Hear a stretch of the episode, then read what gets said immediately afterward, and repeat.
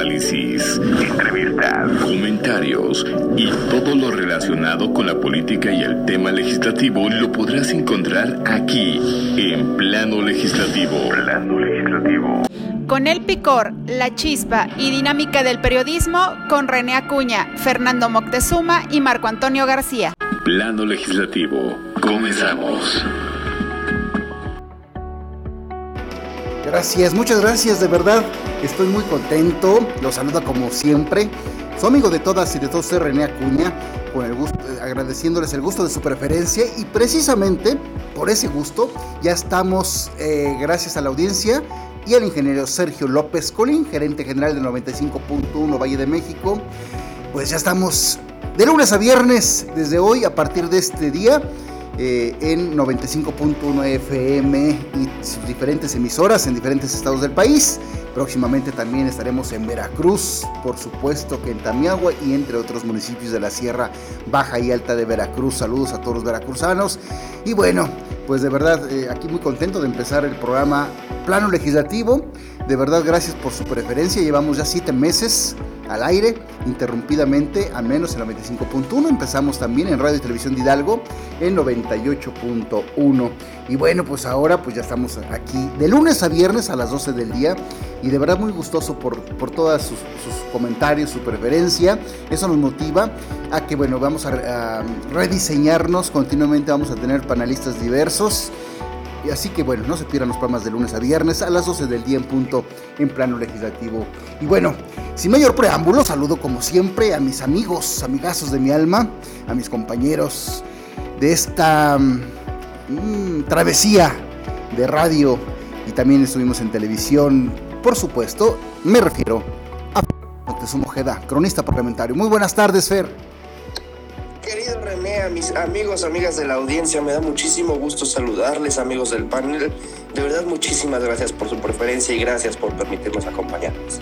Y por supuesto, también podemos saludar al abogado del diablo, Marco Antonio García, analista político. También nos apoya en el lado de la producción.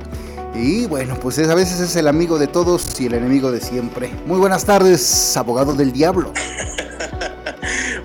Querido René, qué emoción, qué emoción escuchar las palabras que dijiste al principio del programa, porque a ver, plano legislativo empezó martes, miércoles y viernes. Luego, gracias al gusto de la gente que nos escucha, martes, miércoles, jueves y viernes. Y hoy, desde hoy, empezamos de lunes a viernes a las 12 por ritmo. Son muchísimas gracias, de veras, de veras. Nos escuchan en todos lados, René en el Valle de México, en Puebla, en Morelos, eh, en Veracruz, ya nos van a empezar a escuchar, en Zacatecas, en Tamaulipas, es verdaderamente emocionante. Y, en tu tierra, en tu tierra, no se te olvide el Estado de México. Claro, el Estado de México, la Ciudad de México, Morelos, Puebla, infinitas gracias a todas y a todos. Toluca, también Toluca, Ecatepec, todos los municipios del Estado de México abarcan 95.1. A veces hay gente que va en esta autopista, no sé si me refresquen cómo se llama, de que va de la Ciudad de México a Toluca, eh, La Marquesa, si no me recuerdo, por ahí así, luego la gente de, ahí, de algunos restaurantes de, de La Marquesa donde venden el chorizo verde, este, también ahí luego nos escuchan y nos mandan saludos. Gracias, de veras, gracias a todos. Y también está con nosotros el hombre del buen decir, Juan Carlos Baños. Muy buenas tardes. Muy buenas tardes, René, Marco, Fer, Lara, Muchas, muchas gracias a toda la audiencia que nos sintoniza. Muchas, muchas gracias por eh, interactuar con nosotros. De verdad que es un privilegio para nosotros escuchar sus preguntas y leer sus comentarios. Y bueno, también nos acompaña, por supuesto, el que lo explica todo con manzanas, peras, perones, limas y limones. Lara, lo explica todo. Buenos días, audiencia, buenos días, este, compañeros. Juan Carlos, Fer, Marco, aquí estamos dándole inicio de semana con todo. Gracias, Juan. Eh, Lara lo explica todo. Saludos hasta Veracruz. Y originario de nuestro compañero y gran amigo, Lara lo explica todo. Bueno, pues sin mayor preámbulo, este, tenemos varios temas, que es la encuesta de, de, que ubica en la cabeza a Claudio Sheinbaum. Yo siempre he dicho que las encuestas son cuchareadas. Obviamente que el abogado del diablo dice que no es así. Bueno, eh, también tenemos el tema del INE eh, temas del presidente eh, y bueno, pues la, la, hecatombe que despertó hoy y está invadiendo redes sociales, pues la noticia de que, bueno, Juan Cepeda eh, le dio en exclusiva a, Ciro Gómez Leiva eh, que ya van a desertar de esta candidatura allá en el Estado de México. ¿Qué dice Fernando Moctezuma?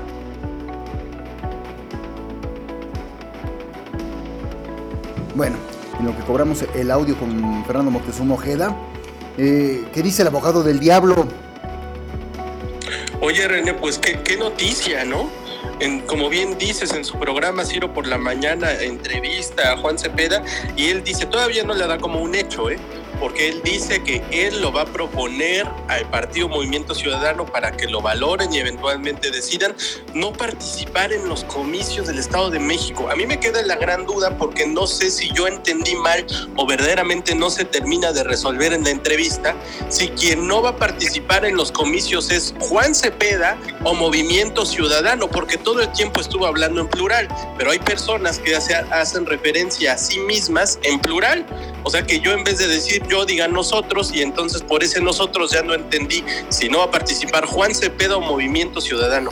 Cualquiera de las dos es una bomba noticiosa porque uno esperaría que todos los partidos políticos que tienen representación en una entidad participen en la contienda. Lo que dice Juan Cepeda es no vamos a participar, e insisto otra vez, no sé si él o Movimiento Ciudadano dice no vamos a participar porque en otros procesos electorales locales se nos ha acusado como partido de dividir el voto, de que no somos ni de oposición, pero tampoco somos del bloque oficialista, que no estamos con Dios ni con el diablo, que dividimos el voto y eso afecta a la democracia. Bueno, pues como tanto nos achacan y nos critican y nos golpetean, pues entonces ya no participemos. Es que para mí es inconcebible eso, René.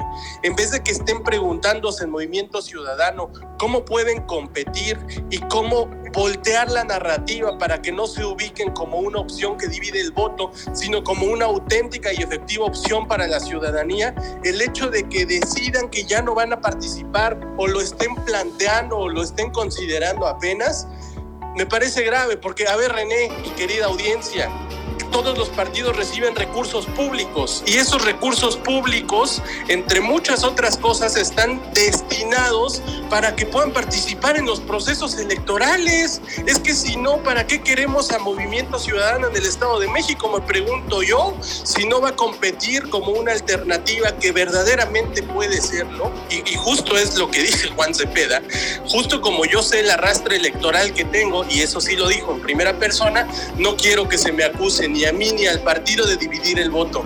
Ay, me cuesta mucho, mucho trabajo entenderlo, pero hasta ahí la dejo en esta primera intervención, René. Bueno. Toda la banda por ahí en la redacción. A todos, buen día. Buen día, mira, mi querido Ciro. El día de hoy se reúne la Coordinadora Ciudadana Nacional que se erigirá en Asamblea Electoral Nacional para tomar una definición en torno a las candidaturas del Estado de México y de Coahuila.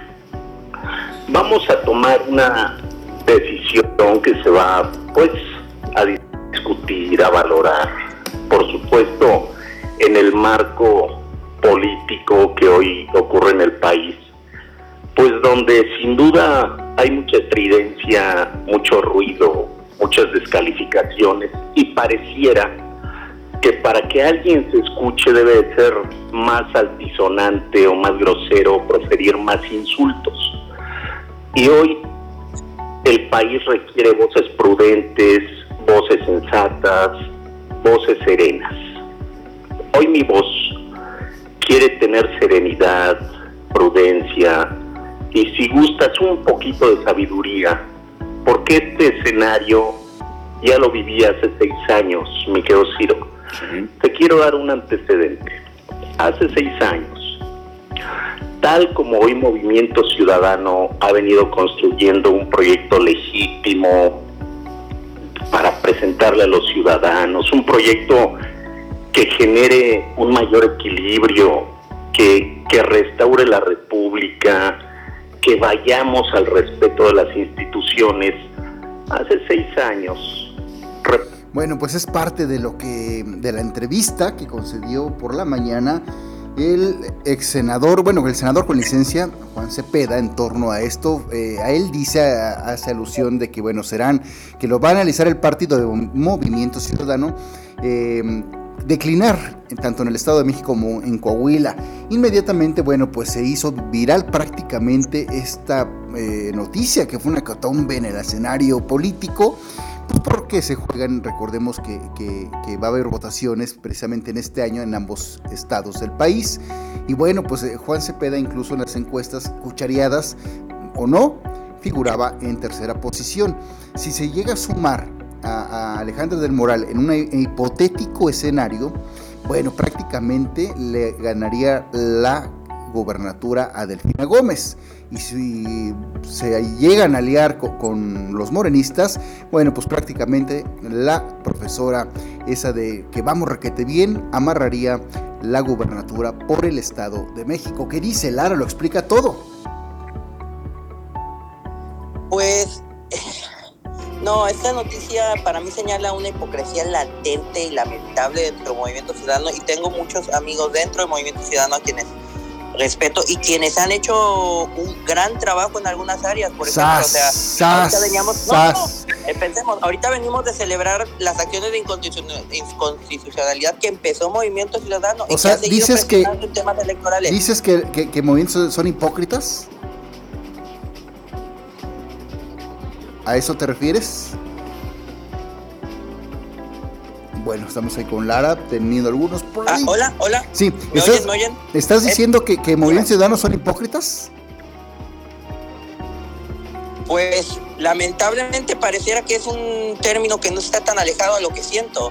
En 2021, ¿cómo presumieron a Juan Cepeda y cómo presumieron que ellos eran los que verdaderamente iban en segundo lugar en todo el país y que Juan Cepeda iba a ganar la de Zahualcoyotl y cómo presumieron que iban a ganar Nayarit y que iban a ganar Campeche y que iban a ganar Sonora y ah, ahorita que menciono el caso de Sonora, cuando asesinaron a uno de los colaboradores más cercanos de su candidato y su candidato decidió declinar porque dijo, no puedo permitir que llegue alguien como Alfonso Durazo que, que acrecente esta situación de violencia aquí, que ya me tocó vivirla.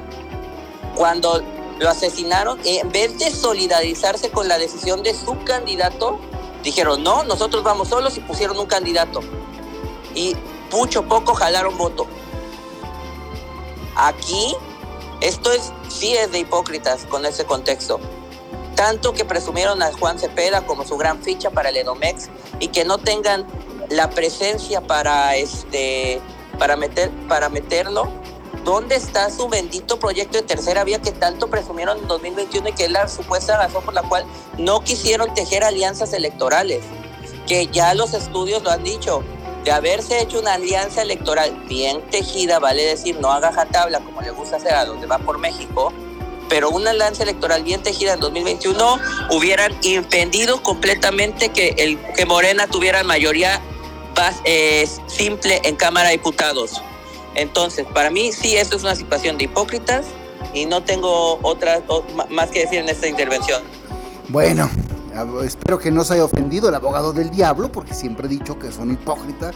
Y bueno, no es para ti abogado totalmente, es para eh, los de Movimiento Ciudadano, así que quedas excluido por el momento. Me, cuesta mucho entenderte, René. Primero te avientas y luego escondes la mano. No, no, no, no, no, yo siempre he dicho que eres hipócrita. Y bueno, ya te tocará tu intervención. ¿Qué dice? No sé si este Fernando Moctezuma en línea producción. Aquí estoy, querido amigo, una ah, disculpa. No te preocupes, sabemos, sabemos que, que, luego fallas, si es que estás que en el Senado o hoy estás en Azueto. Sí, sí, sí. Sí, acá, acá es donde, donde de repente falla bastante. Hay que decirle una vez más a la audiencia, Fer, que, que a veces el Senado de la República es un, eh, un pues está amplio el edificio y tiene, igual que la Cámara Baja, igual que en la Cámara de Diputados, es un laberinto donde hay eh, pues este muchísimos lugares que llevan a salas del Pleno, de los senadores, igual hasta en, la Cámara de Diputados, y a veces se pierde la señal en ese recinto legislativo, tanto en la Cámara Alta como en la Cámara Baja. Pero bueno, y dice toda esta situación de Juan Cepeda Fer? Tú lo conoces perfectamente, senador de la República por el Estado de México, y bueno, lo hemos entrevistado incluso. Exactamente, pero mira, más que Juan Cepeda, más que una persona en particular, y si acaso hubiera que señalar a alguien, señalaría a Dante Delgado.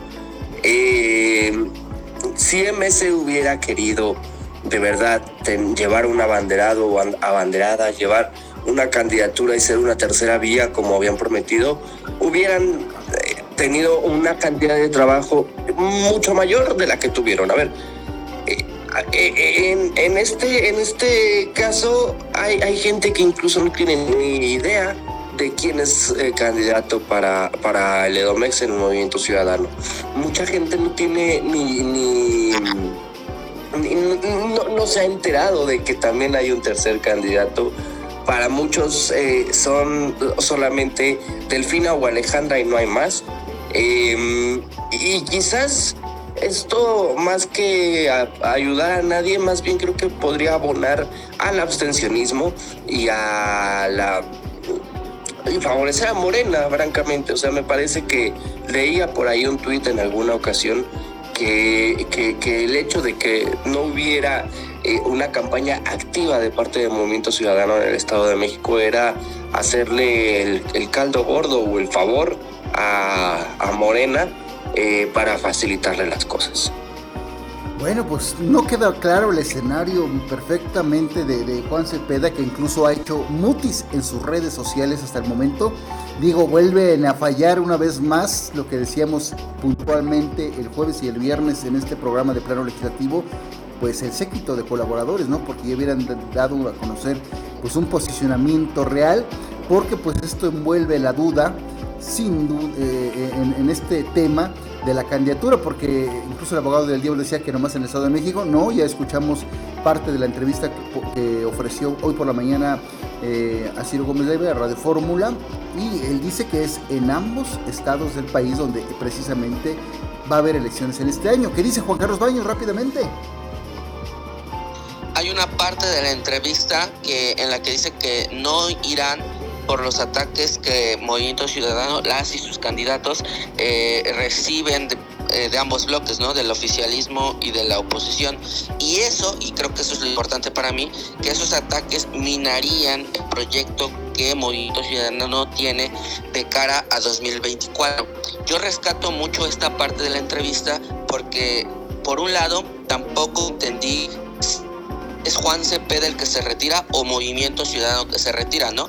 Porque si es Movimiento Ciudadano como partido, pues está el, tema que Marco pone sobre de los recursos públicos, pero también está el tema de, tener el registro, ¿no? Un partido tiene que tener cumplir con cierto porcentaje de votación para mantener el registro en, la entidad, etcétera, ¿no? Si no va mm, Juan Cepeda, que creo que esa es la vía mm, mm, que, que creo más probable, quizá están haciendo un cálculo político al interior del movimiento ciudadano, eh, primero para que la, figura de Juan Cepeda, que es como una de las más destacadas dentro del partido, pues no, no se vea minada por todos estos ataques que está seguro va a recibir. Y la otra, porque si el objetivo y es llegar a 2024 lo más fuerte posible, tal vez dentro de esos cálculos políticos crean que estas elecciones lejos de favorecerlos o fortalecerlos, los van pues, a debilitar. Y en este sentido lo que quieren es hacer eh, lo que quieren hacer es aminorar los, los, los daños. Entonces eh, es ir con candidatos o candidatas eh, que no sean tan competitivos como en este caso Juan Cepeda, para que los ataques que puedan recibir pues no dañen tanto ni a los candidatos y candidatas ni al proyecto de Movimiento Ciudadano. Creo que solo así me explico eh, eh, eh, como un cálculo político, solo así me explico esta declaración que salió a dar Juan Cepeda. Hay que esperar lo que se resuelve en su Asamblea Nacional, ¿no?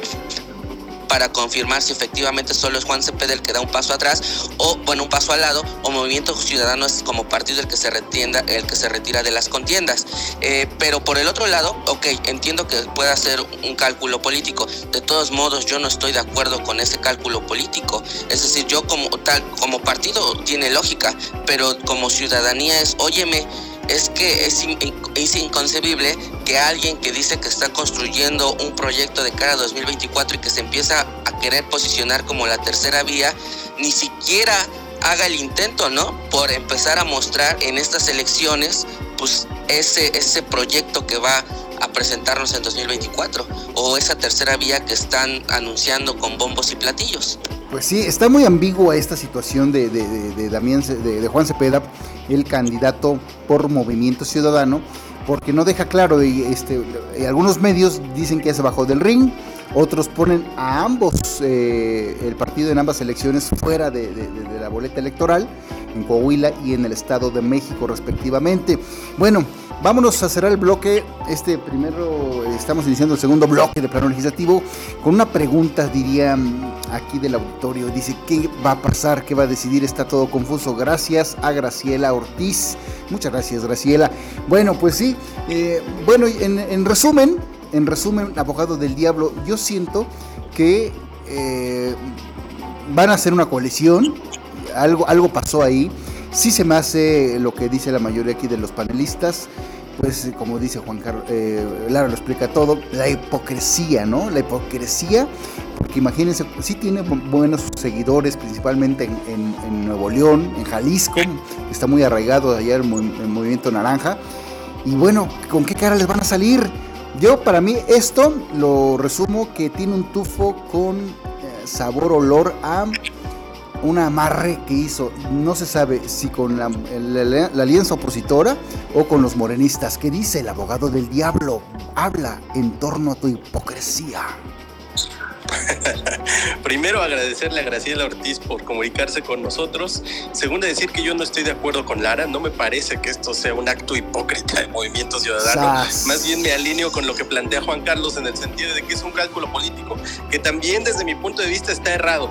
Eh, no, no, creo que hasta es inválido de cara a la ciudadanía. No se vale que si un partido recibe recursos públicos, en vez de tratar de consolidarse como una opción, ni siquiera vaya a intentarlo, es que, es que de veras que no lo puedo concebir. Seguramente, como dices tú, René, hay por ahí pláticas en torno a una coalición, pero fíjate, esta vez también estoy de acuerdo con lo que tú dices. Más allá del destino que tenga esto, el origen de toda la incertidumbre se desprende porque hay un mal manejo de la situación. Como bien decías tú, René, no podía ser a través de una conferencia de prensa donde estuviera el presidente nacional de Movimiento Ciudadano que diera esta declaración, o que fuera el líder moral Dante Delgado, o a través de un comunicado o boletín de prensa, porque aventar al ruedo a un precandidato que ya ni siquiera sé si va a ser precandidato siquiera como Juan Cepeda, a que en una entrevista ambigua, que no queda claro absolutamente nada, salga y haga esto. Esto deja peor parado a Movimiento Ciudadano, al menos en el Estado de México y en Coahuila. Independientemente del destino que tenga esto, no se debió de manejar así. Bueno, pero tu pronóstico, ¿en qué va a terminar todo este embrollo? Sí, sí, si, me, si me permiten abonar un, un gramo a la conversación, Estoy conversando a, través de, WhatsApp con asesores de, del senador Damián Cepeda, su, equipo más cercano, y me dicen, o sea, le, estaba platicando que estábamos hablando de él en radio, Sharala, y, y, y, lo único que, que me dijo fue, en algunos años te contaré la verdad. Entonces, esto sí, sí, sí fortalece mis, mis propias dudas, ¿no? Y mis sospechas. Bueno, pero igual eres igual que él, dejas ambigua la situación, ¿eso qué? O sea, sí, en algunos años. No, no, no, pues a ver, yo ya estoy, estoy investigando y estoy reporteando mientras estamos al aire y lo único que me pueden decir es eso. Pero tú qué Además, ni siquiera. Mira, yo. No manes al mensajero, René. Yo, yo me sostengo y, estoy firmemente convencido de que es una. Eh, es, es, es, Dilo, dilo, como es, como es, como es. Sí, sí, sí, hacerle el favor o hacerle el caldo gordo a, a, Morena. Ah, ok. Porque no, no, veo otra, no veo otra razón, no veo otra explicación que no ah, sea, que no sea por ahí. Eso es lo que la gente quiere saber. ¿Qué dice Lara? Lo explica todo. Bueno, primero quiero defender por qué mencioné la palabra hipócrita, la favorita de aquí, de este espacio, de, y especialmente de nuestro conductor Acuña. Eh, lo, lo menciono por una situación. En 2021 y 2022 se rasgaron las, la, la, investidura al decir es que nosotros somos la tercera vía, vamos, bla, bla, bla. Este, y vale decir que eso no está en contradicción a lo que ustedes dicen. Eso es clara y obviamente un cálculo político. Pero como mencionan, y aquí sí de acuerdo todo, es un mal cálculo político. ¿Y ahora qué destino le espera a Cepeda? ¿A qué la alcaldía de la Tour? ¿Con qué cara se va a presentar frente a la ciudadanía de la que antes tenían tan buen clima y ahora van a decir, ¿por qué no compitió la gubernatura? No se enfrentó y puso su nombre en lo que estaba. O va a querer competir el Senado. Y ahora, ahora sí, este, por ejemplo, el Senado en Nayarit tiene menos buenas posibilidades, este movimiento ciudadano, al menos es la primera minoría ahora. Echaron a su candidato y sí perdió, pero logró generar tanta base social cuando se trató de elegir nuevo senador tras la entrada del gobernador actual, este, quedaron ellos en segundo lugar, desplazando a todos los partidos. Y aunque perdieron, ganaron a largo plazo, porque ahora ya tienen prácticamente una senaduría ganada y pueden llegarse a, llevar dos en una sorpresa ahí en Nayarit. ¿Por qué hicieron eso? ¿Y por qué en el, en el mes? Eso de venir a dividir el voto, como dice Fernando, a mí me huele mal. Y lo que mencionan los asesores a mí aún más. A mí obviamente todo eso me da la sensación de que hubo un acuerdo bajo la mesa y, y aquí sí lo quiero decir. Si el acuerdo bajo la mesa fue con Va por México, para mí sería obvio de que ya hubieran salido a algún evento con una mejor comunicación política, decir, vamos juntos porque queremos, no, no estamos de acuerdo, Delfina Gómez, bla, bla, bla. Porque hay que recordar que Juan Cepeda fue uno de los lastres que impidió que Delfina Gómez, ganara en 2017. Mucho del voto de la izquierda se fue con, con, eh, con Juan Cepeda. ¿sí? O sea, ¿estás coincidiendo con Fernando Moctezuma este, Ojeda de que, de que le van a hacer el caldo gordo a, los, a los morenistas? Sí, y, para cerrar la idea, si abiertamente dicen que van por México, México, eso es una cosa. Pero si dicen que no van con nadie, indirectamente están aceptando que van con Moreno. Claro, coincido contigo, ahí la hipocresía en su máxima expresión. Bueno, cerramos el bloque, Juan Carlos. a ver, o sea, ah, eh, perdón René, rápidamente, no me tardo mucho. Si hubieran querido, como lo comenté en el, eh, al inicio del programa, si hubieran querido de verdad presentarse como la tercera vía, bueno, pues presentaban propuestas, arrancaban campaña, iban a tocar puertas, salían a recorrer las calles, pero nada de eso sucedió y, están ahí existiendo sin ser ni hacer nada. Y, eso es muy delicado y es muy grave, ya no solo por el ejercicio de recursos públicos, que sí no deja de ser grave, por supuesto, pero por el contexto que estamos viviendo y por el, por el simple hecho de, de saber que pudieron ser alguna alternativa para la ciudadanía que ya está harto del gobierno de, la cuarta transformación, pero que tampoco confía en el priismo y en el panismo que ya vio cómo le fue. Hubieran podido ser una gran vía, sin embargo, mm, no, no tuvieron ganas, pues no, no, no quisieron hacer nada. Oigan, oigan, lo que está diciendo el Movimiento Ciudadano es, como me da ansiedad que me critiquen, mejor no compito aunque mi existencia sea ese, para ese, ese, ese es un, un, estúpido pretexto porque sabemos el trasfondo de las cosas.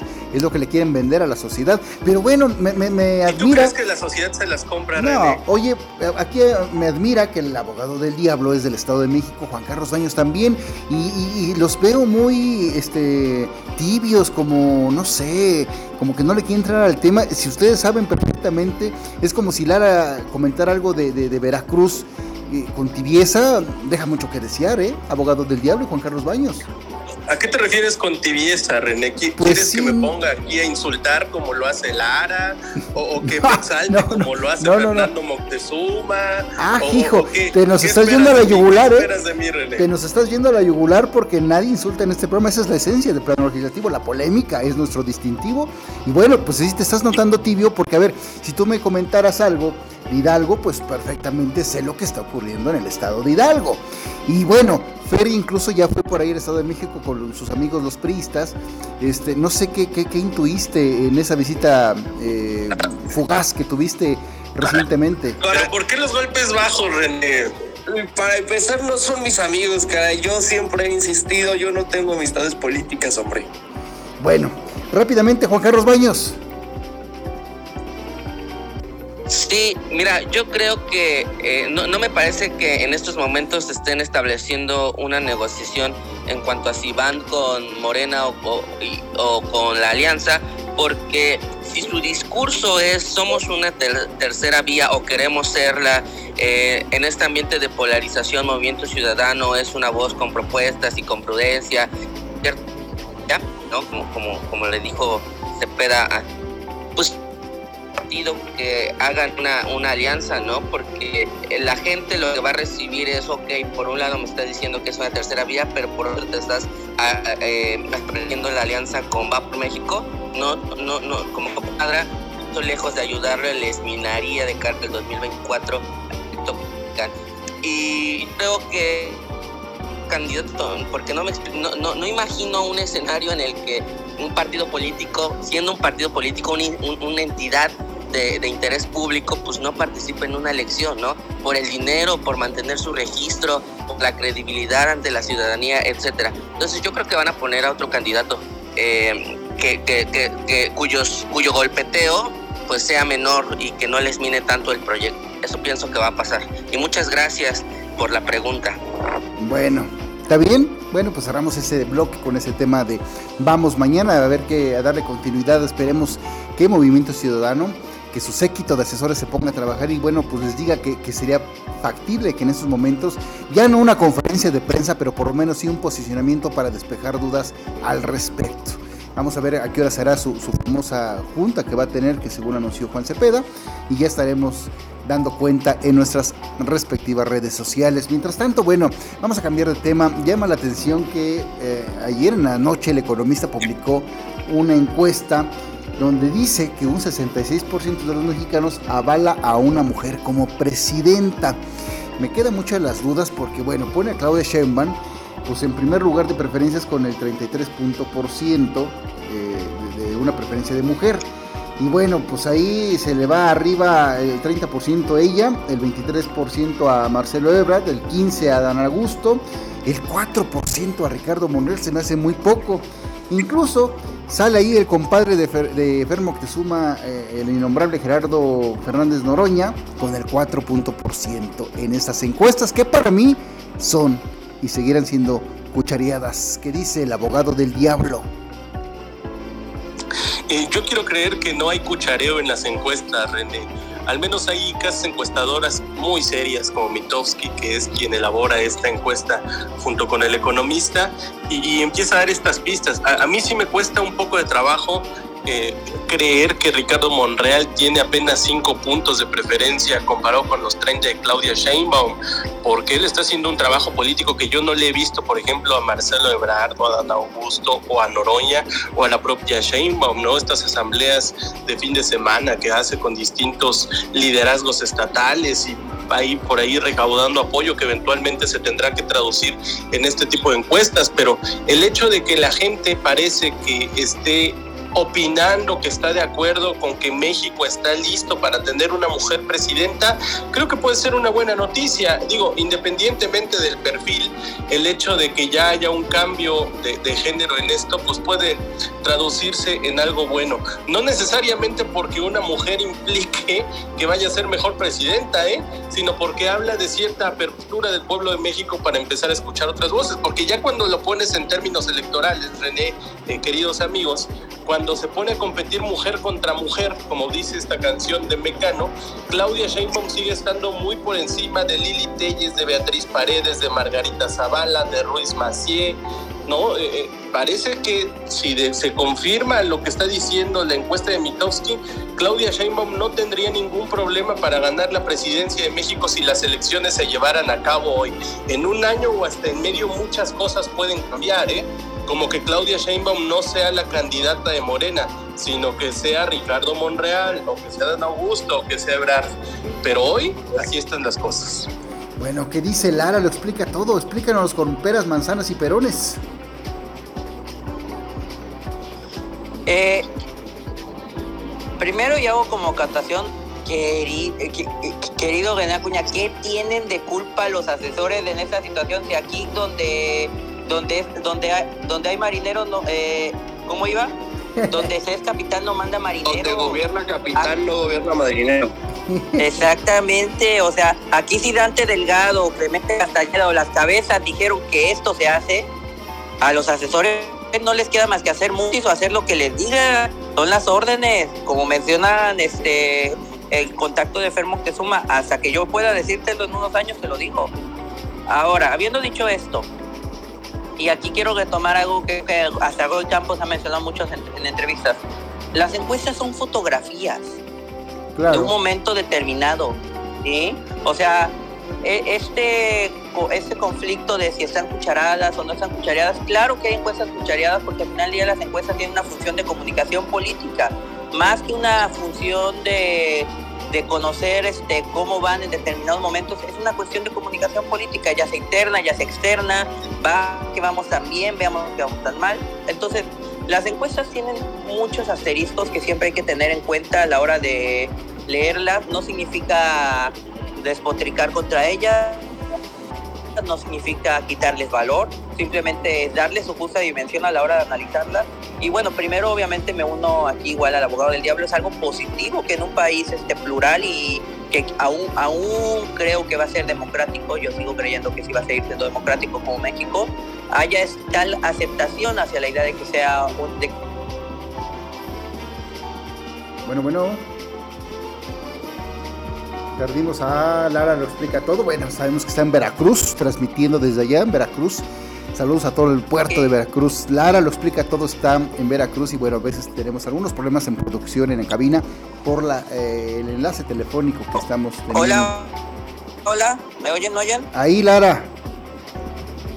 Ah, ok, este, ¿cómo iba? Una cosa que le beneficia a Claudia Sheinbaum y al mismo tiempo ha sido y seguirá siendo su talón de Aquiles a futuro es el hecho de que ella encabeza un poder ejecutivo, que es el gobierno de la Ciudad de México, y eso le va a dar siempre una ventaja sobre otros candidatos, porque hay una percepción de que un gobernador, de que alguien que ya ejerce, ejerce como gobernador puede ser mejor presidente, que alguien que ya ejerce como alcalde puede ser mejor este gobernador, y lo contrario hacia los legisladores.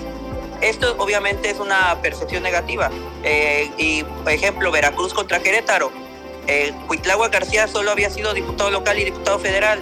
Y este, ah, bueno, no, no, no aplica Querétaro, porque ahorita que me acuerdo, Mauricio Puri fue alcalde.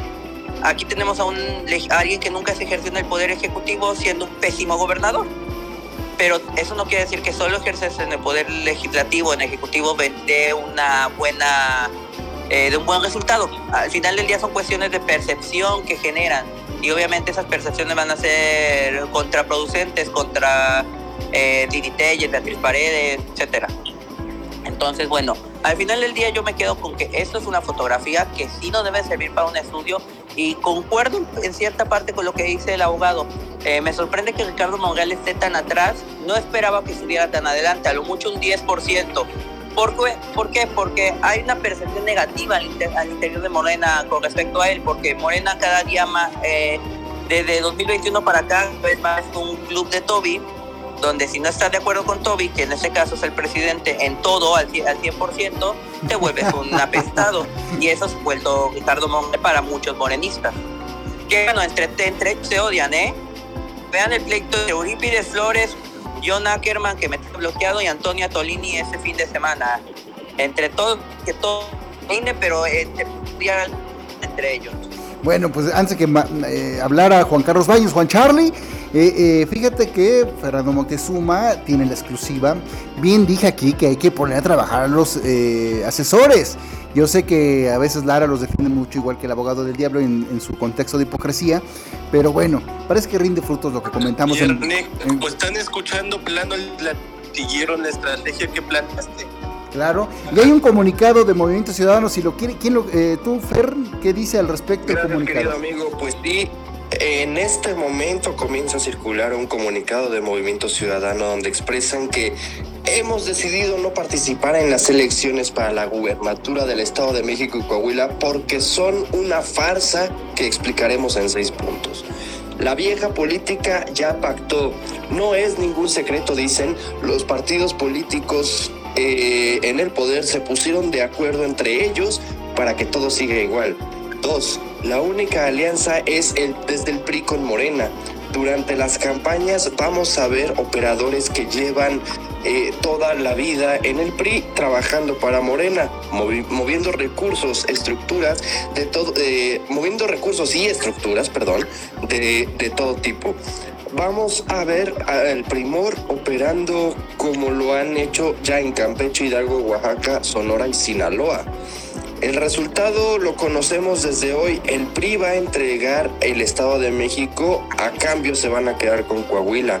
Cuatro, se pusieron de acuerdo a cambio de impunidad para seguir viviendo del poder. Cinco, en el estado, en el estado de México, las dos candidaturas no han dejado de violar la ley.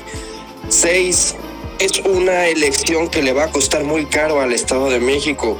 Todavía no empezaban las campañas y ya había empezado el derroche. Se van a gastar miles de millones de pesos para darle vida artificial a dos candidaturas que son todo menos cambio. Esto, insisto, es el comunicado que comienza a circular ya de Movimiento Ciudadano, eh, expresando pues que dicen ellos, hemos decidido no participar en las elecciones de las gubernaturas del Estado de México y Coahuila porque pues lo consideran una farsa. Bueno, esto eh, continúa Fer, en tres sea, párrafos. Estás diciendo, Fer, más o menos, estoy intuyendo que no van a formar, no van a ir con ninguna de las, No. de las dos candidatas.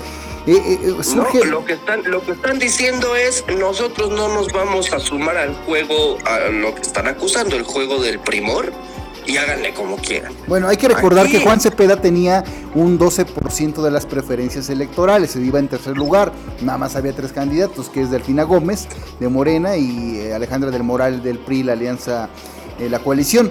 Eh, y Juan Cepeda estaba en tercer lugar con un 12-14% aproximadamente. Lógico que esto le va a beneficiar, ¿a quién le va a favorecer?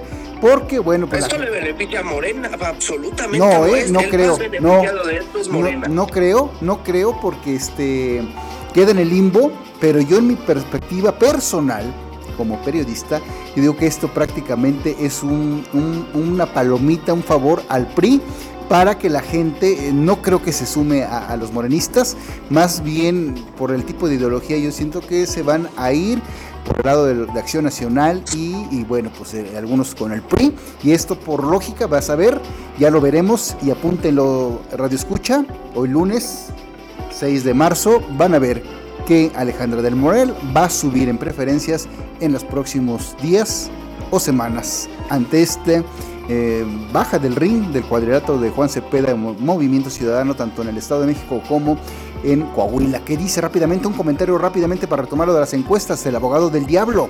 ¿A quién vas a defender? Hipócrita. Honestamente no lo tengo claro porque es muy fuerte lo que dice Movimiento Ciudadano en este, en este comunicado. O sea, dice Movimiento Ciudadano, el PRI va a entregar al Estado de México y a cambio se van a quedar con Coahuila. O sea, el PRI, perdón, Movimiento Ciudadano ya da por sentado un pacto entre estos dos partidos. Le, le- si lees, tú que, ajá, deja, disculpa que te interrumpa, abogado, tú eres muy un analista, igual que Lara, profesional, igual que Juan Carlos y Fernando Moctezuma, pero fíjate lo que dice, si deshojamos la margarita, lo que dice el comunicado, que ya está, este, ellos dan por hecho que está amarrada el- la victoria del, Sí. eh, de Morena en el Estado de México. ¿Y por qué lo hacen? Se bajan del ring para que la gente diga, no, aquí Morena no va a ganar y preferimos apoyar al PRI que, que- que a ellos. Ve- eh, Esa es la lectura que yo le entiendo. ¿De, de veras, René? O sea, o sea, si la gente del Estado de México que nos está escuchando escucha decir Morena va a ganar el Estado de México, va- van a votar en contra solo por eso. No me parece que sea así, ¿eh, René. La maestra Delfina llevaba una ventaja importante sobre Alejandra del Moral. Recordemos que ya habían competido por la senaduría del Estado de México y le llevó una ventaja de más de dos millones de votos. Entonces, el hecho de que le ganara otra vez una elección para mí sonaría algo como completamente natural. Lo que sí me llama mucho la atención es que Movimiento Ciudadano afirme tan categóricamente que ya hay un pacto y que por ese pacto ellos no van a participar. Plan con maña. ya me despierta la duda lo que dijo Juan Carlos y entonces A ¿qué va a pasar con el registro del partido? Plan con maña, plan con maña. para mantenerse vivo. Es, es que, es que, a ver, seguramente van a contender y como lo decía Juan Carlos, con algún candidato de bajo perfil para obtener los votos necesarios para salvar el registro, pero es que el mensaje que está mandando a la ciudadanía, Movimiento Ciudadano, es terrible. Es, es muy doloroso, incluso como analista, leer que un partido Ay, se atreva ay, ay, a algo Tranquilo, tranquilo. Ahí te va, ahí te va, Tranquilo, tranquilo. ¿Cómo que no doleroso? ¿Cómo que sí, doleroso? escúchame, escúchame. No, mira, escúchame, no por la afirmación en sí de que dos partidos hubieran pactado, porque eso se entiende como hasta algo natural y propio de ciertas dinámicas políticas. Entonces está doliendo. Lo doloroso para mí es que lo vean y digan, ah, bueno, como yo no, como yo soy diferente, entonces no voy a participar, ni siquiera me voy a esforzar en plantear un proyecto alterno, y entonces, pues que, que se jode el pueblo de México, ¿no? No vayas al extremo, abogado. No, no, no, o sea, ¿te está doliendo? ¿Te está doliendo? lenguaje florido, René. ¿Te está doliendo? ¿Eh? ¿Te está doliendo? Sí, sí, porque un partido no puede decir que como las dinámicas del poder son unas, ya no va a jugar ese juego y entonces pues ya olvidémonos de Movimiento Ciudadano de cara a 2024. Pero acuérdate que en el escenario político todo puede pasar, en el escenario político y legislativo en México todo puede pasar, o sea, ¿qué te sorprende que te duela? O sea, ¿cómo? Estás yendo del extremo, es que me duele, es que, o sea, ve tranquilo, o sea, la gente va, los radioescuchos van a intuir que... Primero me acusa, René, primero me dices que soy un pecho frío como Messi, y después me dices que no venga y abra mi corazón con la audiencia. No, pero es que, te entiendo. ¿cómo que te duele? Ay, o sea, estás una exageración, ya casi te suicidas. Pero bueno, rápidamente, ¿qué dice Lara? Lo explica todo de este comunicado. Ah, es que para mí también es inconcebible. No, tengo otra forma de decirlo. Dilo, dilo, dilo, dilo, dilo. Prácticas que tenemos acá. Antes los, los partidos presentaron candidatos porque estaban imposibilitados de presentar candidatos. Vean la historia del PAN durante el siglo XX hasta por los años 80, 70 lograron poner candidatos en todo, eh, para todo, no, por los 80, si no me equivoco, lograron poner ya candidatos en la gran mayoría de los puestos. Pero antes era porque no había esta de recursos, esa capacidad de movilización, había esta, eh, una presión desmedida del A mí es inconcebible que digan me da ansiedad y por eso vamos a este no vamos a competir. Para mí es igual inconcebible, como dice el abogado del diablo. A ver, si el PAN presenta candidatos en Tabasco, donde no tiene registro local y lo tiene solo por el nivel federal, por, tener, por ser un partido nacional, si el PAN presenta candidatos en Tabasco, ¿qué le impide a Movimiento Ciudadano que tenía una relativa fuerza para crecer y tal vez este año en 2023 no ganarla, pero en 2029 sí tener tal vez una presencia real para competirla? Bueno, es que una cosa que te, una cosa, una cosa, claro, una cosa que te sea inconcebible y otra cosa que te duela. No, no me duele. Bueno, eso sí es así. Se me hace inconcebible y se me hace un pésimo cálculo político. No me duele, se me hace inconcebible. Exacto. Pero, este, una última cosa. Acusan de que. Lo que me duele es el mensaje que se manda a la gente, René. Ah, ah, bueno. Bueno acusan ellos de que ya están los operadores del PRI yendo con Morena. Eso desde 2018 se sabe que buena parte de la desfondada del PRI se fue hacia Morena y son sus operadores políticos. Lo mismo pasó en Veracruz, lo mismo ha pasado una cantidad absurda de estados, pero ahí sí, ahí, sí es, la parte que por la cual considero al menos en esa situación la, hipocresía de este, y más con ese comunicado. Eh, ¿Qué, hace Amalia Garces con ustedes en Zacatecas? ¿Qué hace Ivonne, Ortega con ustedes en Yucatán? Exacto. A ver, eh, eh, a, ver, eh, si estás diciendo esto, pues al menos di lo que no te pise la cola. bueno, ¿qué dice Juan Carlos Baños? ¿Igual a ti te duele? El mensaje que se manda a la gente, René, es el mensaje lo que duele. yo, lamento muchísimo el mensaje que se manda a la gente porque de, entre todas las acciones que Movimiento Ciudadano pudo hacer para dejarle claro a la ciudadanía que no se prestan a esos pactos, que no están en el juego eh, de esa corrupción, de esa política antigua, etcétera, y son una tercera vía, la opción que eligieron de ese abanico, pues es la de no ser oposición electoral, ¿no? Es como estamos viviendo eh, épocas turbias y elegimos no participar por eso, es decir, elegimos ni siquiera dar la lucha en, la elección. Eh, pues eso creo que es un mensaje muy, muy lamentable porque es cuando más tienen que ser oposición en, este ambiente de polarización. Eh, insisto, en el, al final del comunicado se lee que para mí el motivo es, a ver, en cada elección eh, la, la alianza va por México nos acusa de que por nuestra culpa pierde, ¿no? Porque no nos unimos a ella y les quitamos votos. Y por el otro lado, Morena nos acusa de ser los comparsas de, de la oposición. Ah, pues ahora no vamos para que vea la gente que el problema no somos nosotros, que el problema son ellos y que ellos ya no van a tener excusa para culparnos. Es que eso es muy lamentable, René, porque hay muchas opciones para dejar en claro que ellos sí son diferentes, ¿no? Hay opciones de, transparencia. Sí, Fer, adelante. De, verdad, eh, querido amigo, queridos amigos del auditorio, es verdaderamente absurdo, es triste, es ridículo de parte del movimiento ciudadano y particularmente de Dalte Delgado el hecho de como no nos gustó el juego, ya no jugamos. Si agarro mi Barbie, me voy. A ver, o sea, no puedes hacer eso, carajo. La gente te puso ahí, la gente está esperando a que tú presentes soluciones y que tú presentes eh, una verdadera alternativa hartos del partido que siempre ha gobernado el Estado de México. Entonces igual así te duele. De, los malos resultados del gobierno actual. Entonces no puedes decir, no, pues es que como no me gustó, pues ya me voy. Carajo, no es tu papel. Te atienes o pierdes el registro y entonces deja de estar tragando del erario. Órale, entonces igual te está doliendo, Fernando Moctezuma. ¿Sabes qué, amigo? Mira, si no tienes, se, han plantado tanto en el Congreso como en sus estados, lo vemos en Jalisco, lo vemos en Nuevo León, se han plantado como la gran alternativa, como que son eh, el nuevo partido y son la nueva vía, y sí, con, con MS si se puede, y, eh, etcétera y llega el momento de verdad de, parar la cara, de, de, de, llegar a un punto en el que ves la lucha y te bajas del ring, no, pues vete al carajo.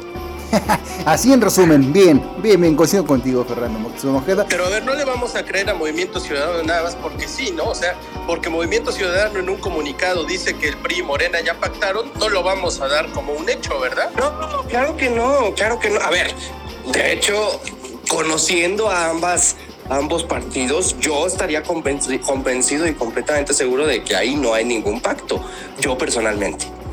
Bueno. Sin embargo, sin embargo, el hecho de, de, aventar la piedra y esconder la mano y ya me voy porque me sentí, eso de verdad me parece muy, muy, muy, muy bajo y muy poca cosa. No, pues sí, es un pretexto estúpido, pero a mí lo... Oigan, oigan, muy rápido, muy rápido. En el punto 6 del comunicado dice, y hasta en negritas lo ponen, es una elección que le va a costar muy caro al Estado de México y a México. Yo no sé si le va a costar más caro Movimiento Ciudadano, ¿eh, Juan Carlos? Bueno, vamos rápidamente. Ah, eso ya. Adelante, Renato. No, sí, termínalo, remátale decía que ya a nosotros, bueno, a mí ya no me importa si le cuesta más caro a Movimiento Ciudadano. Los que deben estar preocupados es ellos. Insisto que para mí es un mal cálculo político eh, desde la visión de ciudadanía. A lo mejor ellos tienen sus propias métricas, lo cual no está coincidiendo con las encuestas que estamos viendo. Por ejemplo, el Movimiento Ciudadano ha bajado ¿no? su, su nivel. Eh, la encuesta de Mitofsky, de Mitofsky se realizó de junio de 2022 a febrero de 2023 según esta encuesta, Movimiento Ciudadano pasó de un 6.1 a un 4.5%, es decir, bajó un punto y medio, ¿no? Eh, en, este lapso de tiempo, como para la gente que votara por partidos políticos. Entonces creo que pues, a lo mejor ellos tendrán otros números, pero no, no están coincidiendo y creo que sí se les avestina un panorama bastante duro. Sí, una catombe sin duda alguna porque van a perder pues muchos, muchísimos adeptos. Pero bueno, vamos a cerrar en el, tenemos el, en el segundo tema, lo de las encuestas que publicó eh, un periódico anoche. Este, respecto a las preferencias rumbo a la carrera presidencial del próximo año. Eh, en resumen, eh, yo siento que siguen siendo cuchareadas. Yo siento que Claudia es pura llamada de petate. Todas las corcholatas están tejiendo a su manera, pues las bases, sus tejiendo sus, sus conexiones con, algunas estructuras morenistas, bueno, pues para salir ungidos, que al final van a traer divisionismo si no hacen una operación cicatriz muy, muy, muy a fondo. Mientras tanto, yo digo que el ungido va a ser y seguirá siendo para mí Marcelo Ebrard Casobón, que dice el abogado del diablo y su hipocresía. Hablamos de los candidatos de Morena, ¿no? O, los precandidatos más bien, porque, porque si sí hablamos de eso, yo diría que hoy hashtag es Claudia Ay, no, ya les recuerdo, les recuerdo, les recuerdo, les recuerdo que Ricardo Monreal es el único que se ha reunido con todos los precandidatos y que está haciendo campañas por toda la República. Yo no sé si le va a alcanzar, pero creo que sí puede. ¿eh? Si me lo permiten, René, amigos del auditorio, yo tengo información de dentro de Palacio Nacional, eh, donde me comentan que eh, Claudia Sheinbaum ya fue notificada por parte del presidente eh, que ella no va a ser la candidata. Incluso Exacto. me narraron que salió, llora, que, que salió llorando de la oficina presidencial, que está, ¿Otra ha estado muy enojada, que ha estado desencajada. Eh, eso por un lado. Y por el otro, hoy se reúnen eh, Ken Salazar y el presidente Andrés Manuel López Obrador Ya se desde. Estados Unidos, de- desde, desde Elon Musk, desde Tesla, ya le están diciendo que el candidato tiene que ser sí o sí Marcelo Ebrard Casaubon. Bueno, eso ya es obvio, es soslayable, ya lo habíamos dicho aquí, nomás que el abogado del diablo le encanta No, jugar no, al... tú no habías dicho que era Marcelo. ¿eh, Ahí están los, ahí están los programas, en diciembre. No, no es cierto, ahí están los programas, no seas hipócrita, mentiroso, porque no es cierto, no es cierto. La verdad es que, bueno, Qué rápido cambias de opinión, René Acuña. rápidamente cerramos el tema, ¿qué dice Lara? Lo explica todo.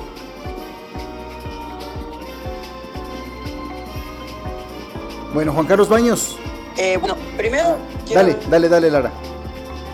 Agregar algo. que- ah, ah, Hola, ¿me oyen? Sí, adelante, ¿Me Lara lo explica todo con peras, ¿No? manzanas y Ah, perones. ok. Sí, disculpen, disculpen por mi tema de internet. Ya voy a empezar, a- ya voy a hablar a Telmex para que cambien el modelo porque es Gol, gol, nos va a cobrar la producción el gol, nos va a cobrar la producción el gol. Gol, está bien. A la compañía que antes era Teléfonos Mexicanos. Bueno, este. Eh, yo sí, sí quiero agregar algo. Las encuestas van a poder decir misa. Hay solo una encuesta que importa en Moreno. Y esa es, este. Y esa es. Bueno, se corta ahí el audio. ¿Me oyen? Se corta un poquito, Lara lo Creo explica que ibas a tener que hablarle a tu compañía proveedora de teléfonos, amigo.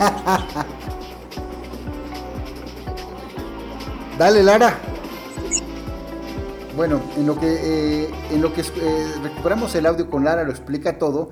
Bueno, pues ¿qué creen? ¿Qué creen? Que estamos hablando, de- retomando el tema de lo de, les- las elecciones en el Estado de México. Y bueno, pues Alejandra del Moral, ante este contexto, ya dio, ya dio un mensaje. Amigas y amigos, después del anuncio de Movimiento Ciudadano sobre su candidato a la gobernatura, es más claro que esta elección será entre dos mujeres y que tendremos a la primera gobernadora del Estado de México. Delfina, quiero invitarte a que asumamos con responsabilidad este momento histórico para enviar un mensaje a todo el país sobre la importancia de la participación política de nosotras las mujeres. Seamos sororas antes que contrincantes. Demostremos que nosotras enriquecemos la política porque sabemos hacerla de forma constructiva, con ideas y no con descalificaciones, con contrastes firmes sí, pero no ataques viles, con diferencias, pero no con violencia. Aunque cada una de nosotras represente un proyecto político distinto y a pesar de nuestras diferencias, las dos queremos que al Estado de México le vaya bien. Hoy le he pedido a mi equipo que solicite la organización de cinco debates sobre los temas que más le preocupan a los mexiquenses. Seguridad, economía y empleo, transporte y movilidad, así como salud, educación y desarrollo social. Espero que aceptes y desde ahora podemos comenzar un cambio para bien. Hagamos la diferencia. Es tiempo de nosotras las mujeres. Sas, bueno, pues a sacar raja política, se los decía, está ahí más que insoslayable la situación de que, bueno, pues este, esta declinación de movimiento ciudadano, ya casi casi oficial, pues sin duda alguna le va a beneficiar al PRI y a su coalición. Ya lo verán. Quítale, Oye, René, quítale, qué- qué quítale desafortunado mensaje, ¿no? ¿Sí, Fer? Adelante, Marco, perdón. Que, que qué desafortunado mensaje acabamos de escuchar. Movimiento Ciudadano acusando que Del Moral y Delfina están coludidas y sale Del Moral a decir, Delfina, hermana, vamos juntos como mexicanas. Ay, no sé, no sé. Fue oportuno el mensaje, pero no sé si eso era lo que tenía que salir a decir, ¿eh?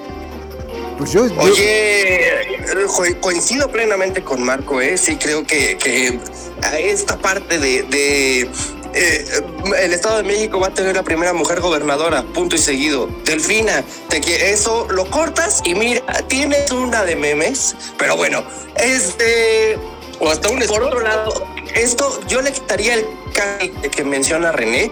Esto ya es oficial. Esto es un comunicado que emite Movimiento Ciudadano diciendo me bajo de las, de las elecciones del Estado de México y de Coahuila. Pues sí, pues ya obviamente, ¿y a quién favorece? Pues al PRI, ahí está. Luego, luego, incluso ahí es, es, es un videomensaje que manda Alejandra del Moral. Eh, sale sonriente, sale, pues no sé, el tufo como de victoria, como si algo, ahí yo siento como si el amarre más bien sería intuyendo al PRI y su coalición. El tiempo lo dirá, el tiempo lo dirá. Y bueno, eh, vamos a cerrar el, el, tema de las encuestas rápidamente, Juan Carlos Baños. Remátale, sintetízale. Sí, so, sobre las encuestas a mí me llama mucho la atención que simplemente por ser de Morena, eh, Morena actualmente tiene un 33.5% de preferencia electoral contra un 13% del PAN y un 15.7, uno, perdón, un 6. un 11.6% de, del PRI. A mí me llama la atención que de junio a febrero eh, bueno, de junio del año pasado a este febrero, Morena subió como partido político un 3.7%. En cambio, el PAN bajó, solo bajó el 0.2, pero bajó. Y el PRI subió un poquito, 0.3, pero subió. Movimiento Ciudadano bajó. Y también me llama la atención que eh, eh, el periódico, el financiero, eh, con esta encuesta maneja tres escenarios, ¿no? En, en los tres, Claudia, el, el, voto más bajo de Claudia es de más del 42%. En dos de ellos se posiciona por arriba del 47%, es decir, no, no, no tan lejano del 50%, ¿eh? y eso sí me sorprendió. Y Ebrard eh, solo manejan un escenario en, la nota que sacó el financiero y es menor que el peor escenario de Claudia, porque Ebrard tiene 41.2% de preferencia electoral. Es decir, al parecer, incluso Claudia puede sacar más votos eh, para la gente, para Morena, eh, en, en, las elecciones de 2024. Ahora, creo o sea que, que tú no la, le crees a Fer Moctezuma, Juan Carlos. La, la, antes de responder eso, lo que quiero decir es lo siguiente. La pregunta es, yo pienso que la, sí creo, el último... El, el, el, el, último, la última decisión sí la tiene el presidente y lo que intento decir es que también le creo a Fer. Si Fer nos dice que ya está confirmado eso, yo le creo. La cuestión es qué variables tomó el presidente para elegir a Marcelo Ebrard con todo y que Claudia aparentemente en las encuestas, por lo menos esta, podría tener más votos para Morena en las elecciones de 2024. Y son las variables que yo intenté insistir muchas veces, ¿no? A lo largo de estos siete meses que ya llevamos al aire, que son que quizá tiene una, una concepción de mayor independencia del presidente. Claudia se ve que ya hasta le copió el discurso, se ve que era como un imugre, ¿no? No tenían nada de, de, independencia, todo lo que decía el presidente era, sí, señor presidente, con Marcelo Ebrard no había, no, no, no se nota eso tanto. Después, Marcelo Ebrard puede aglutinar el, el, el, voto de las clases medias, que con Claudia creo que ya está perdido. Entonces yo creo que esto sí es muy ilustrativo del proceso que viene. ¿eh? Ahí la dejo, René, discúlpame. No te preocupes, gracias, gracias de veras a todos. Tenemos muchísimos mensajes, pero no, rápidamente, miren, eh, mañana pasamos los mensajes. Sí me gustaría rápidamente, porque fue un tema que caló en redes sociales, de que el viernes... Eh, en sesión del Consejo del Instituto Nacional Electoral, bueno, pues Lorenzo Córdoba se enfrascó de lo lindo con el presidente eh, de Morena, el consejero de Morena, ahí en pleno debate. Vamos a escuchar rápidamente, si la producción nos lo permite, rápidamente, rápidamente, abusando del tiempo, lo que parte del, por el tema del salario de liquidación. En el pasado, no coman ansias. Ya faltan nada más 31, 30 días, perdón, 31 días no 32 como un correligionario suyo dice, pero es que no saben contar muy bien.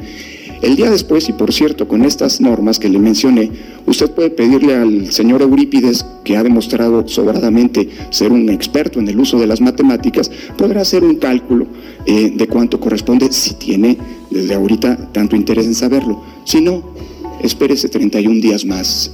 Cuando deje el consejo, todo el pueblo de México podrá saber que ustedes, una y otra y otra, y otra, y otra, y otra, y otra vez han mentido.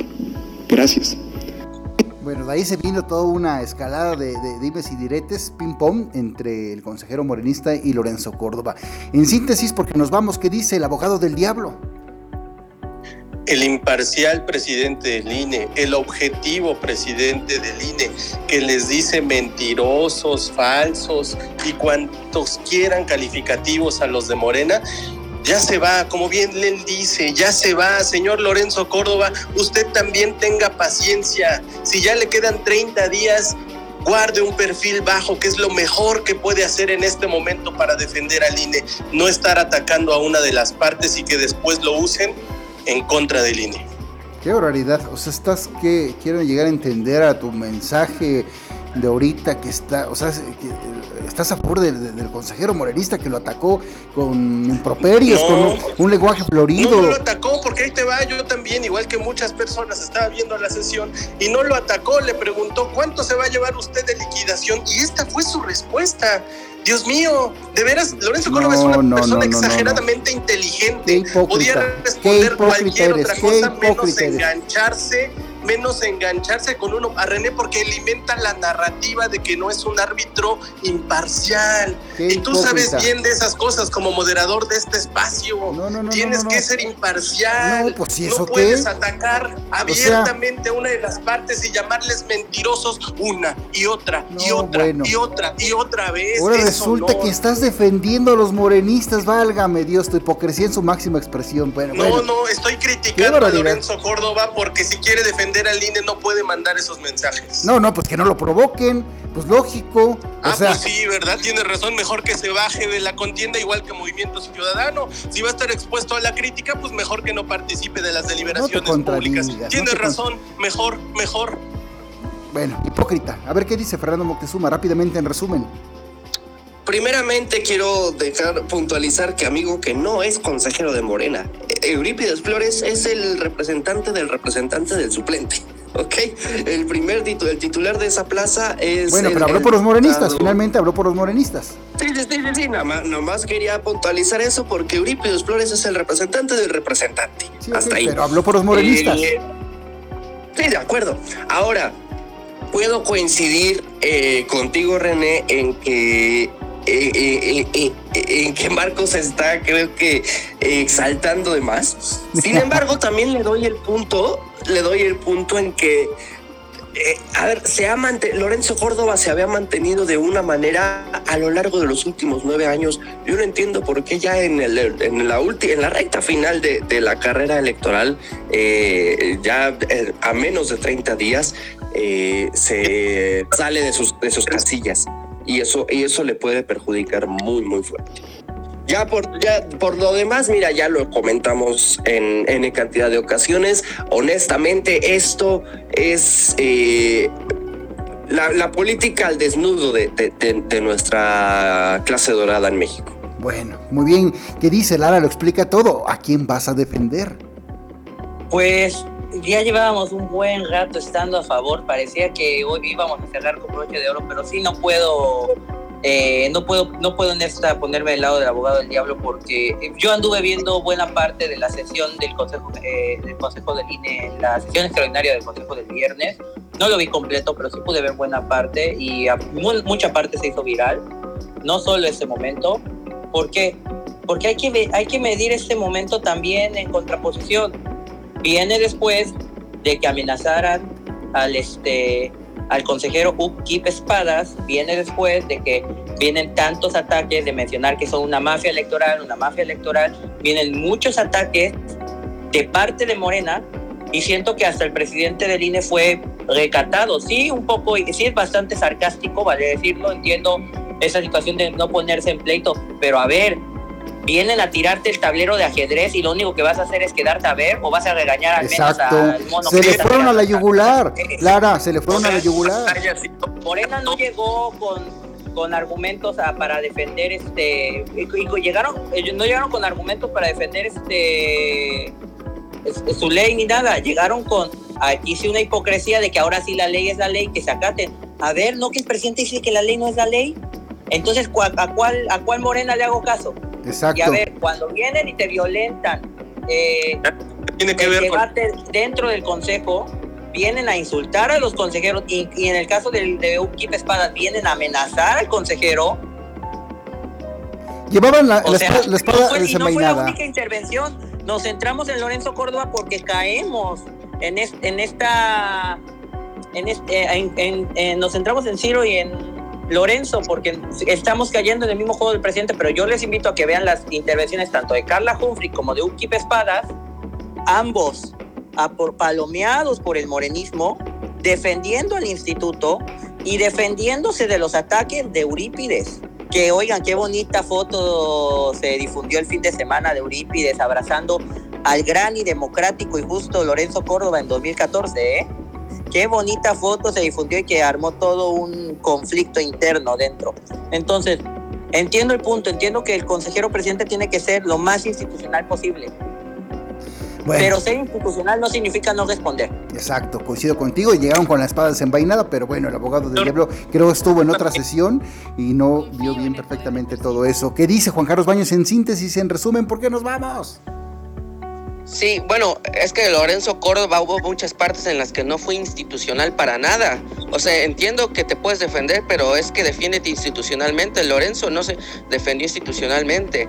Él, así como este fragmento hay muchísimos, ¿no? Les llamó que dicen vulgaridades y más calificativos. Pues, ¿qué más esperabas? este, pues, que, si te pues provocan... que, fuera, institucional, porque no, no habla, el, el, este, este, este personaje del Morena y yo no estoy ni a favor ni en contra, eh, nunca dijo INE, siempre fue sobre la personalidad de Lorenzo Córdoba. Sí, es que yo creo que hay que entender que una cosa no va peleado por, con la otra. No, no defendemos los ataques de, de, los representantes de Morena o de los que hablan a favor de Morena. No, no, defendemos esos ataques. Los podemos condenar, pero eso, pero el que condenemos los ataques no significa que no critiquemos a Lorenzo Córdoba por no ser institucional, porque además yo sí pienso que el papel de Lorenzo Córdoba lamentablemente también minó al INE, también lo debilitó porque hizo ver Mira, mucha gente puede decir, es que Lorenzo Córdoba también es un hipócrita, no que no, no hay descalificaciones, no que no debe de haber esto. ¿A qué Lorenzo Córdoba le creo? Pues es que, oye, en, en tu papel debes de permanecer 100% institucional siempre, René. No caer en provocaciones, no caer en provocaciones nunca, siendo el presidente de un instituto nacional no, no coincido contigo, no coincido contigo porque oye, se le está yendo a la yugular, ni modo, como dice Lara, lo explica todo, ni modo que se quede ahí tranquilo, ah, pues sí, no, tú dime lo que quieras, ¿eh? Y, están en vivo y en directo, no manches. defiéndete, defiéndete, pero institucionalmente. El defensor de la, la democracia tiene mecha corta, Dios mío. ¿Cuál es la defensa institucional que ustedes proponen cuando alguien viene a y amenazar a tus, a tus compañeros? A tus compañeros no, Lara, eso de la amenaza, tú y yo sabemos que no fue una amenaza. Te, pongo un ejemplo. Que no fue una amenaza. Lara, te pongo un ejemplo simplemente en este audio que nos hizo favor René de pasar. Cuando nos di, cuando le preguntan, oiga, ¿cuánto va a ser su liquidación? Y ella, él les dice, es que ni siquiera saben contar, palabras más, palabras menos, pero en esencia eso, ahórrate eso. Dile, eh, con mucho gusto puedo eh, poner, en cuanto me dé tiempo, esa, esa información. Ah, no, pero la pregunta fue totalmente irónica. No, no, no, no, no. Juan Carlos, discúlpame, pero hay, como tú dices, por cuestiones de tiempo no pasamos realmente todo. O sea, fue muy larga la jornada. Pero ojo, eh, el este morenista le cuestionó que se llevaba muchísimos este, miles de pesos a la bolsa por su liquidación, más de lo que oficialmente le corresponde. O sea, lo estaba calumniando, por eso él entró al quite. Claro. Entonces, sí hay que dejarlo bien a la audiencia, a, los, a nuestros radioescuchas, para que no esté bien, bien clarito de que, bueno, sí se le fue a la yugular, no, no le hizo la pregunta con, eh, como debe de ser, eh, pues si tú quieres en un marco profesional sano, iba totalmente con la espada desenvainada sobre Lorenzo Córdoba. Entonces... René Acuña, René Acuña, mi intención es provocarte en este programa y lo consigo, quien gana no eres tú, sino yo. Quien ganó fue Morena, no Lorenzo. Pero, pero además quien pierde es el instituto también, o sea, no solo Lorenzo, lo de menos es que pierda solo la persona de Lorenzo Córdoba. Lo que pasa es que también el instituto se debilita debido a que estamos inmersos en este contexto, en esta narrativa, en esta coyuntura. Bueno, pues mañana... ¿en qué ganó Morena? Todo el fin de semana en materia de comunicación política se les han ido a la yugular a Morena. Morena perdió este ring A ver, es que, es que, con, con, debilitar al instituto ya estás ganando. Por más que te echen tierra y por más que tú pierdas como partido, estás ganando al debilitar el instituto. No es como un juego de suma cero. O sea, puedes también tener pérdidas, pero ganancias, Lara. Entonces, sí, Morena perdió, pero también ganó. Dime una encuesta reciente que ponga en peor, en peor imagen frente a la ciudadanía al instituto. Porque estas son cuestiones de comunicación y estas son cuestiones de percepción. Dígame una encuesta donde el instituto con, empieza eh, lo empiezan a ver mal. ahorita no, no, lo hay. ahorita, Ahorita te quedo mal porque, porque admito que desconozco. Déjame buscar y si encuentro la, siguiente eh, programa te digo si sí existe o no existe. Lo que sí te puedo decir es que en la encuesta que se publicó el financiero y la cual hemos hecho referencia, Morena ha aumentado como partido su preferencia electoral. Entonces también es falso lo que tú dices, que le está costando la imagen a Morena. porque, porque lejos de irse minando, la gente quiere votar más por ese partido. Ahí está la encuesta del financiero. No, bueno, no, pasó, pasó, pasó del 29 puntos. El, a ver, el INE no A ver, el gran reclamo social, la gran crítica, la, la gran polémica nacional es: ¿el INE es parcial o es imparcial? y escuchamos esto. Bueno, mañana se quedan muchos temas en la palestra de hoy. Ya nos pasamos 20 minutos. Gracias al ingeniero Sergio López Colín por el espacio y sobre todo por abusar de tiempo extra en pleno legislativo. Pero es que la verdad no se pierdan repeticiones. Está buenísimo, buenísimo el, el colofón, el cerrojazo, el epílogo de plano legislativo de este lunes 6 de marzo. De veras, eh, el tiempo nos consume, pero bueno, está, se queda caliente el programa para mañana darle continuidad a esta polémica. Eso eso es lo que nos distingue en plano legislativo, ese es nuestro, máximo distintivo, la polémica y la libertad de expresión en este programa. Vámonos, Fernando Moctezuma. Vámonos, querido amigo. Les agradecemos muchísimo a toda la audiencia que nos permite acompañarles. Gracias por permitirnos llegar a sus hogares ahora también el lunes, de lunes a viernes 12, 12 del día. Eh, arroba Moctezuma O en todas las redes sociales. Por ahí seguimos la conversación y por supuesto seguimos informando. Que tengan excelente tarde. Vámonos, abogado del diablo.